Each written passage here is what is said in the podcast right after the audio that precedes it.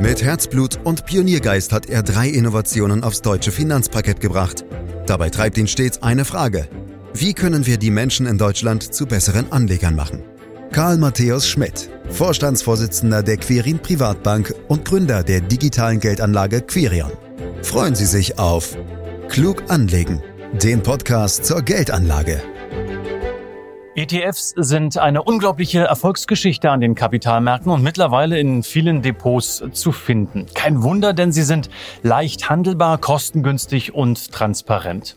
Ihre Zahl steigt beständig und so manch einer hebt mittlerweile schon den Zeigefinger und warnt sogar vor den passiven Fonds. Zur Kritik zählt zum Beispiel, dass ETFs Kapital in vermeintlich schlechte Unternehmen lenken und damit die Funktionalität der Kapitalmärkte schädigen. Was ist dran an diesen kritischen Kommentaren? Fragen wir nach bei Karl Matthäus Schmidt. Er ist Vorstandsvorsitzender der Quirin Privatbank AG und Gründer der digitalen Geldanlage Quirion. Hallo Karl. Hallo Andreas. Du glaubst es nicht, auch in Vorbereitung auf den heutigen Podcast habe ich mich wie immer ein bisschen eingelesen. Aber da war ich diesmal offen gesagt etwas erschrocken, denn da wurde in einem Artikel die Frage gestellt, ob ETF-Anleger asozial sein. Karl, muss ich mein Menschenbild auch von dir überdenken? Nein, Andreas, das musst du nicht. Keine Sorge. Weder ich noch meine Mitarbeiter, aber auch unsere Kunden oder der ETF-Anleger an sich ist nicht asozial. Ganz im Gegenteil. Seit die ETFs ihre sensationelle Erfolgsgeschichte angetreten haben, gibt es immer wieder Versuche, sie irgendwie schlecht zu reden und den Anlegern madig zu machen. Der jüngste Vorstoß stammt von einem amerikanischen Analysten, der vor zwei Jahren einen Artikel geschrieben hat, in dem schon in der Headline die provokative These aufgestellt wird, dass passives Investieren für die Gesellschaft schlimmer sei als Marxismus. Das ist natürlich erstmal eine steile These, die viel Aufmerksamkeit erzeugt hat und übrigens auch viele unserer Kunden beschäftigt hat. Darum hat unser Leiter Anlagemanagement, Professor Stefan May, zu dieser Gesamtthematik einen Beitrag geschrieben, den er ebenfalls provokativ mit der Frage, sind Indexanleger asozial betitelt hat und das Ergebnis, Andreas, kann dich beruhigen. Weder sind ETF-Anleger asozial, noch sind sie eine Gefahr für die Gesellschaft. In dem Beitrag wird nämlich deutlich, dass die Argumentation sowohl von den Fakten her als auch von der ökonomischen Logik falsch ist. Ich kann dir den Beitrag gerne geben. Er lässt sich wirklich gut lesen. Äh, ja, mach's gerne, schick ihn mir gerne zu, lese ich mir auch gerne durch, aber ich sag dir ganz ehrlich, ich würde die Details gern auch von dir direkt gleich hier und heute im Podcast hören. Also, wie sehen die grundsätzlichen Argumente der ETF-Kritiker aus? Ja, das ist mal wieder typisch. Keiner will mehr lesen. Aber äh, deswegen machen wir ja auch den äh, Podcast. Schön, dass wir ihn haben. Aber gut, wie so oft klingt die Argumentation und der Hintergrund des Vorwurfs zunächst durchaus plausibel. Der Kern des Argumentes ist es, dass die Finanzmärkte durch passive Index- oder ETF-Anleger ihre Fähigkeit verlieren, knappes Kapital in die effizienteste Verwendung, das heißt in die besten Unternehmen zu lenken. Die Finanzmarkttheorie spricht hier von der allokativen Effizienz des Kapitalmarktes.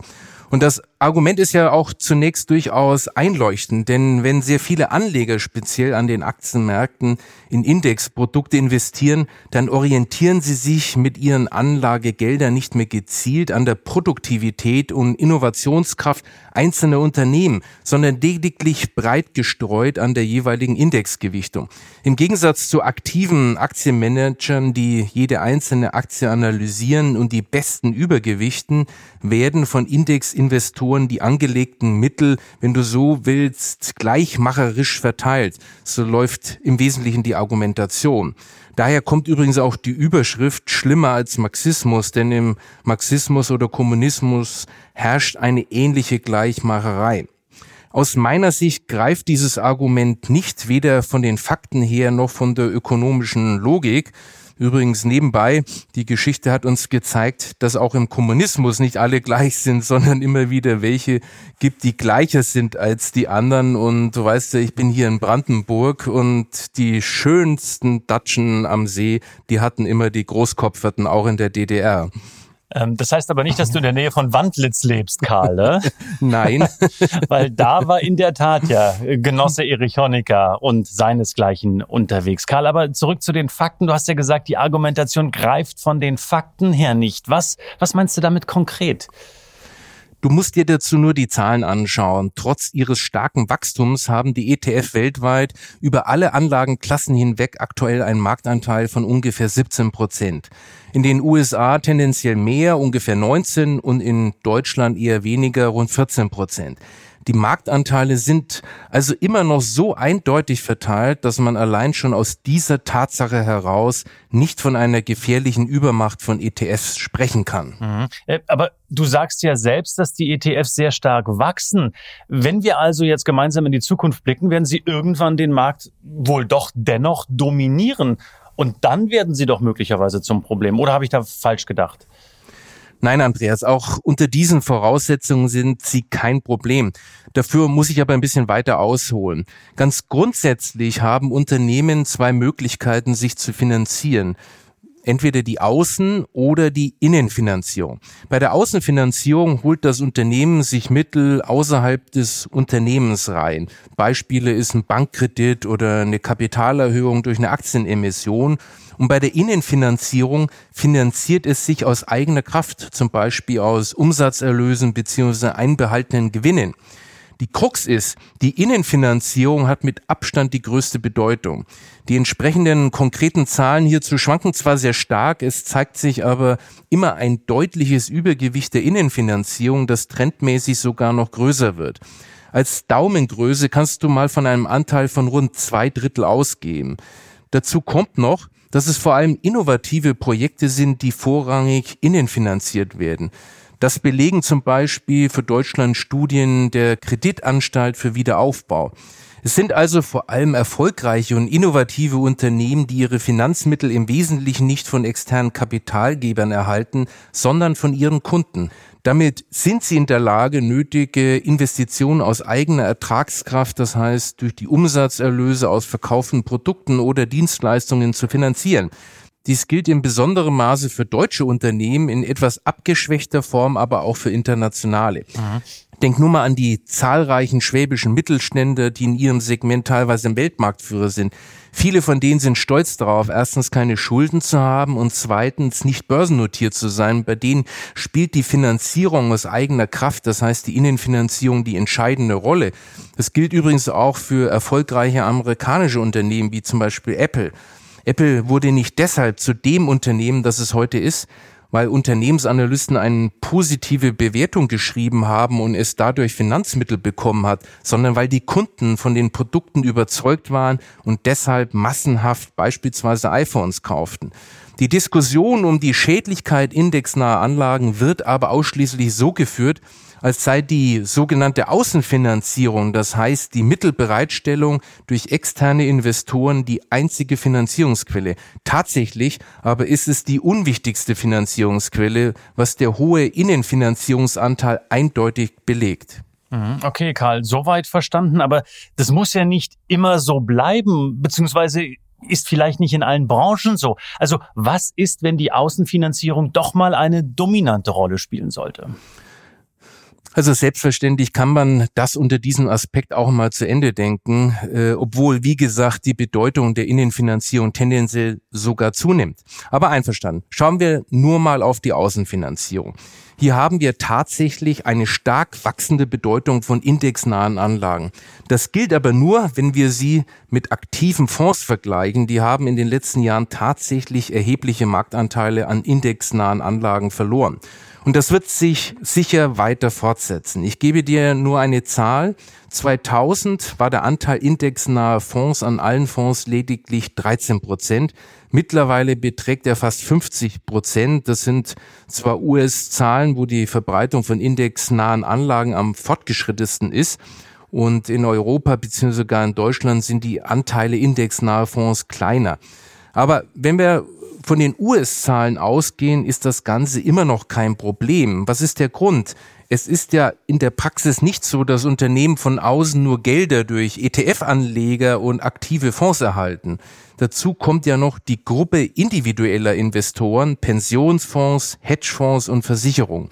Und diese dritte Gruppe, die in der Diskussion gern vergessen wird, ist aber volumensmäßig die wichtigste, denn sie macht rund 70 Prozent des gesamten Außenfinanzierungsvolumens aus, was man an den gehaltenen Marktkapitalisierungen ablesen kann. Und dieser Anteil hat sich interessanterweise in zwei Jahrzehnten kaum verändert. Im Ergebnis siehst du, dass die Gruppe der Aktienfonds, also die aktiv gemanagten und indexnahen Fonds, nur den kleineren Teil der gesamten US-Marktkapitalisierung der Unternehmen ausmacht, nämlich circa 30 Prozent. Wenn es um die Beurteilung der Marktmacht von indexnahen Produkten geht, liegt der Anteil bei den genannten 17 Prozent und ist damit eben noch relativ gering. Also lass mich nochmal wirklich betonen, selbst wenn wir das Ganze nur aus der Perspektive der Außenfinanzierung betrachten, die ja eben nur diese ein Drittel ausmacht, liefern weder die aktuellen Zahlen noch die sich abzeichnende Entwicklung einen Grund, weshalb man sich um die Funktionsfähigkeit der Finanzmärkte Sorgen machen müsste. Mhm. Okay, Karl, das, das klingt überzeugend, ähm, aber lass mich trotzdem ein Stück weit spekulieren, vielleicht auch eine Hypothese aufstellen. Wir wissen ja nicht, wie sich die Zahlen wirklich entwickeln werden. Es könnte ja durchaus mal sein, dass Unternehmen vorrangig auf externe Kapitalgeber angewiesen sind und dass dann indexnahe Anlagen auch insgesamt eine dominante Rolle übernommen haben. Trägt vielleicht dann der Markt Schaden davon? Ja, du bist aber heute wirklich hartnäckig, Andreas. Das bin ich immer, Karl, immer. aber ich beantworte gerne deine äh, Frage und dazu müssen wir äh, etwas in die Finanzmarkttheorie eintauchen. Denn auch finanzmarkttheoretisch geht von Indexanlagen selbst in dem von dir skizzierten unrealistischen Szenario keine Gefahr für die Lenkungsfunktion der Märkte aus. Um das zu verstehen, müssen wir die Argumentation der ETF-Kritiker etwas genauer beleuchten. Im Kern lautet sie wie folgt. Im Gegensatz zu indexnahen Produkten stehen hinter aktiv gemanagten Anlagen detaillierte und objektive Unternehmensanalysen, die wie ein Investitionsfilter wirken. Das heißt, schlechte Unternehmen werden in den entsprechenden Fonds untergewichtet bzw. im Extremfall sogar aussortiert was dann letztendlich dazu führt, dass ihnen weniger oder sogar keine finanziellen Mittel mehr zufließen. Gute Unternehmen dagegen werden übergewichtet, weshalb sie verstärkt Mittel erhalten. Im Endeffekt, so die Vorstellung, führt aktives Anlagemanagement zum gewünschten Ergebnis. Innovative, effiziente und kundenorientierte Unternehmen werden vom Finanzmarkt begünstigt und die schlechten durch Kapitalentzug abgestraft. Dieser Mechanismus, so die These weiter, wird nun durch indexnahe Anlagen außer Kraft gesetzt, denn diese verteilen die Anlagegelder unabhängig von irgendwelchen Analysen undifferenziert und gewissermaßen gleichmacherisch entsprechend der Marktkapitalisierung. Es findet somit keine Vorselektion in gute und schlechte Unternehmen mehr statt. Wenn nun immer mehr Gelder von aktiven in indexnahe Anlagen umgeschichtet werden, dann greift dieses undifferenzierte Investieren immer mehr um sich und das führt dann letztlich zum Verlust der allokativen Lenkungsfunktion der Finanzmärkte. Karl, du bist echt lustig. Also äh, das klingt jetzt so schlüssig in der Argumentation, das klingt so plausibel. Äh, ja, dass ich dabei bleibe. Ähm, irgendwie meine ich, dass die Kritiker gar nicht so sehr auf der falschen Fährte sind. Ja, du hast schon recht, Andreas. Äh, diese Medienberichte, die sind schon irgendwo äh, schlüssig. Aber wenn man etwas tiefer bohrt, erkennt man, dass diese Argumentation an entscheidenden Punkten erhebliche Schwachstellen hat und die gesamte Argumentation aus meiner Sicht zusammenbricht. Sie sich sogar in ihr Gegenteil verkehrt. Zunächst wird unterstellt, dass es an den Finanzmärkten nur zwei Typen von Investoren gibt. Einerseits die ignoranten Indexinvestoren, die keinerlei Beitrag zur Markteffizienz leisten. Und andererseits die Gruppe der aktiv gemanagten Fonds, deren zugrunde liegenden Analysen die allokative Funktion der Finanzmärkte gewährleisten. Und hier schon ist der erste Fehler in der Argumentation, denn diese Zweiteilung geht völlig an den Marktrealitäten vorbei. An den realen Finanzmärkten agieren nicht nur zwei, sondern mindestens drei unterschiedliche Asset Manager.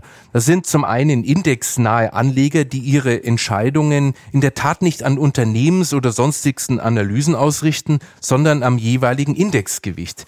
Die aktiv gemanagten Fonds allerdings müssen differenzierter betrachtet werden. Es sind nämlich genau genommen zwei weitere Gruppen. Ja, und ich nehme jetzt mal an, Karl, dass das was mit dem Erfolg der Fondsmanager zu tun hat und eben mit diesen beiden Gruppen. Erklär uns doch, wie die sich zusammensetzen. Gut, Andreas, dann lass uns doch mal zu den zwei Gruppen kommen. Es gibt also einerseits die relativ kleine Gruppe von Fonds, deren zugrunde liegende Analysen tatsächlich zu überlegenden Anlageentscheidungen und entsprechend überdurchschnittlichen Wertentwicklungen führen, sogenannte Informed Traders. Die Gelehrten streiten sich, wie groß diese Gruppe tatsächlich ist, aber alle sind sich einig, dass sie nur eine Minderheit ist. Daneben aber gibt es eine große Gruppe aktiver Fonds, welche auf Dauer nachweislich keine überlegenen Wertentwicklungen vorweisen können. Die Analysen, die den Anlageentscheidungen dieser Fonds zugrunde liegen, sind daher letztlich wertlos, ja häufig sogar schädlich. Diese Akteure werden in der Finanzmarkttheorie als sogenannte Noise Trader bezeichnet. Dadurch soll zum Ausdruck gebracht werden, dass die von entsprechenden Analysen und Anlageentscheidungen bewirkten Kursbewegungen eben nicht systematischer Natur sind, sondern im Prinzip auf Zufall beruhen, eben ausgelöst durch den besagten Noise, den verwirrenden Informations- und Gerüchtelärm des Kapitalmarktes. Den kennt jeder, der täglich den Wirtschafts- und Finanzteil der Zeitung aufschlägt. Dass die Gruppe der Noise Traders die mit Abstand größere darstellt, ist in der Finanzmarktforschung schon seit langer Zeit als Tatsache anerkannt. Das zeigt die Forschung zum Erfolg aktiver Anlagestrategien, sei es nun Stockpicking oder sei es Market Timing, ohne jeden Zweifel. Ähm, ich sinniere noch etwas über das, was du gerade gesagt hast, Karl, denn irgendwie scheint es mir, als wäre das wieder das alte Argument, dein bekanntes Argument, dass aktives Wertpapiermanagement letztlich nichts oder wenn doch nur durch Zufall etwas bringt. Also läuft es nicht doch immer auf das Gleiche hinaus, also die Erfolglosigkeit des aktiven Fondsmanagements? Genau so ist es, Andreas. Aber du wolltest ja wissen, ob indexnahe Anlagen irgendwann in der Zukunft für die Gesellschaft schädlich sein können. Mhm. Und um das zu beurteilen zu können, ist es wichtig zu verstehen, was die Erfolgslosigkeit aktiver Manager letztlich bedeutet. Wenn man nämlich es wirklich ernst nimmt, sieht man, dass es eine völlig unrealistische Vorstellung ist, dass durch aktives Wertpapiermanagement die zu verteilenden Anlagegelder grundsätzlich in die besten Unternehmen gelenkt würden. Wenn überhaupt, gilt das nur für den kleineren, erfolgreichen Teil der aktiv gemanagten Fonds. Der größere, erfolglose Teil der aktiven Fonds dagegen lenkt die Gelder offensichtlich in die falschen Unternehmen, sonst wären ja die Fonds nicht erfolglos.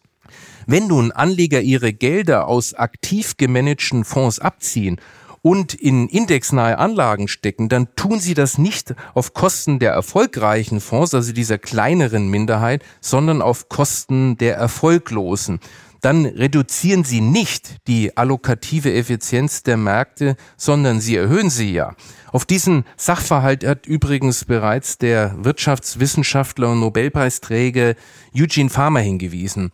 Als Fazit können wir festhalten, wie man es auch dreht und wendet, es bleibt dabei, auch die ordnungspolitischen Argumente der Gegner indexnahe Anlagen und Verfechter aktiven Wertpapiermanagement sind nicht stichhaltig. Dass das Ganze auch von der Größenordnung her nicht passt, haben wir ja schon am Anfang besprochen. Und selbst, Andreas, wenn alles, was wir in diesem Podcast besprochen haben, nicht gelten würde und ETFs alles an die Wand drücken, dann würde es aus meiner Sicht zu einer Renaissance des aktiven Managements äh, kommen, weil es sich eben dann auch wieder lohnen würde. Also, mein Fazit ist, Andreas, diese immer wiederkehrenden Anwürfe sind eher Ausdruck der Verzweiflung einer Branche, die ihre lukrativen Fälle davonschwimmen sieht.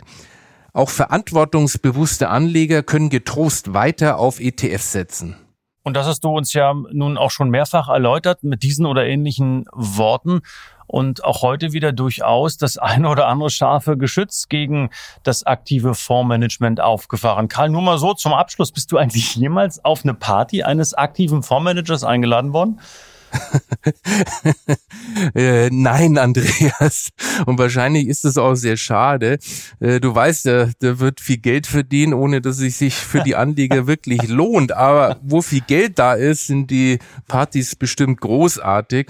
Und äh, wenn du so willst, habe ich mich also schon lange vor Corona darauf eingestellt, sozusagen für mein Glück selber zu sorgen. Alles klar, Karl. Und vor allen Dingen, die Partys bei dir sind ja auch in Ordnung. Ich erinnere mich an unseren Podcast zum Einjährigen. Der Wein hat geschmeckt. Das Drumherum war auch sensationell. Und wir haben ja auch viele, viele tolle Kommentare im Social Media Bereich auf unser Treffen bekommen. Karl, Matthäus Schmidt war das. Ähm, ich danke dir ganz herzlich für diese Einordnung zum Thema ETF-Blase, zur Einordnung dieser kritischen äh, Stimmen. Ich denke, wir werden dieses Thema an anderer Stelle weiter diskutieren müssen, weil es äh, viele, viele Argumente Argumente gibt, die wir austauschen müssen. Und das werden wir dann auch tun. Meine Damen, meine Herren da draußen, wenn Ihnen dieser Podcast gefallen hat, dann äh, bewerten Sie uns, lassen Sie uns einen Daumen möglichst nach oben da und äh, vor allen Dingen empfehlen Sie uns weiter. Und wenn Sie weitere Informationen zu diesem oder ähnlichen Themen benötigen, dann schalten Sie sich rein, klicken Sie sich rein www.quirinprivatbank.de oder wenn Sie eine Frage haben, ähm, dann stellen Sie die natürlich podcast at quirinprivatbank.de. Wir greifen das auf, wir nehmen das auf, wir sammeln das und dann werden wir immer wieder auch auf Ihre Fragen in den kommenden Podcasts eingehen. Und dann sage ich wie immer am Ende ganz herzlichen Dank fürs Lauschen. Das war Klug anlegen. Der Podcast zur Geldanlage der Quirin Privatbank mit dem Vorstandsvorsitzenden Karl Matthäus Schmidt. Wir freuen uns über Ihre Rückmeldungen und Themenwünsche, die Sie uns gerne an podcast.querinprivatbank.de senden können.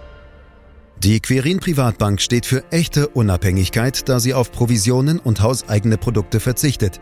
Das innovative Anlagekonzept Markt, Meinung, Wissen beruht auf bewährten Erkenntnissen der Finanzmarktforschung und investiert frei von Prognosen in den weltweiten Kapitalmarkt. Die Bank unterstützt interessierte Anleger bei der Altersvorsorge und dem langfristigen Vermögensaufbau. Mehr Informationen erhalten Sie unter querinprivatbank.de.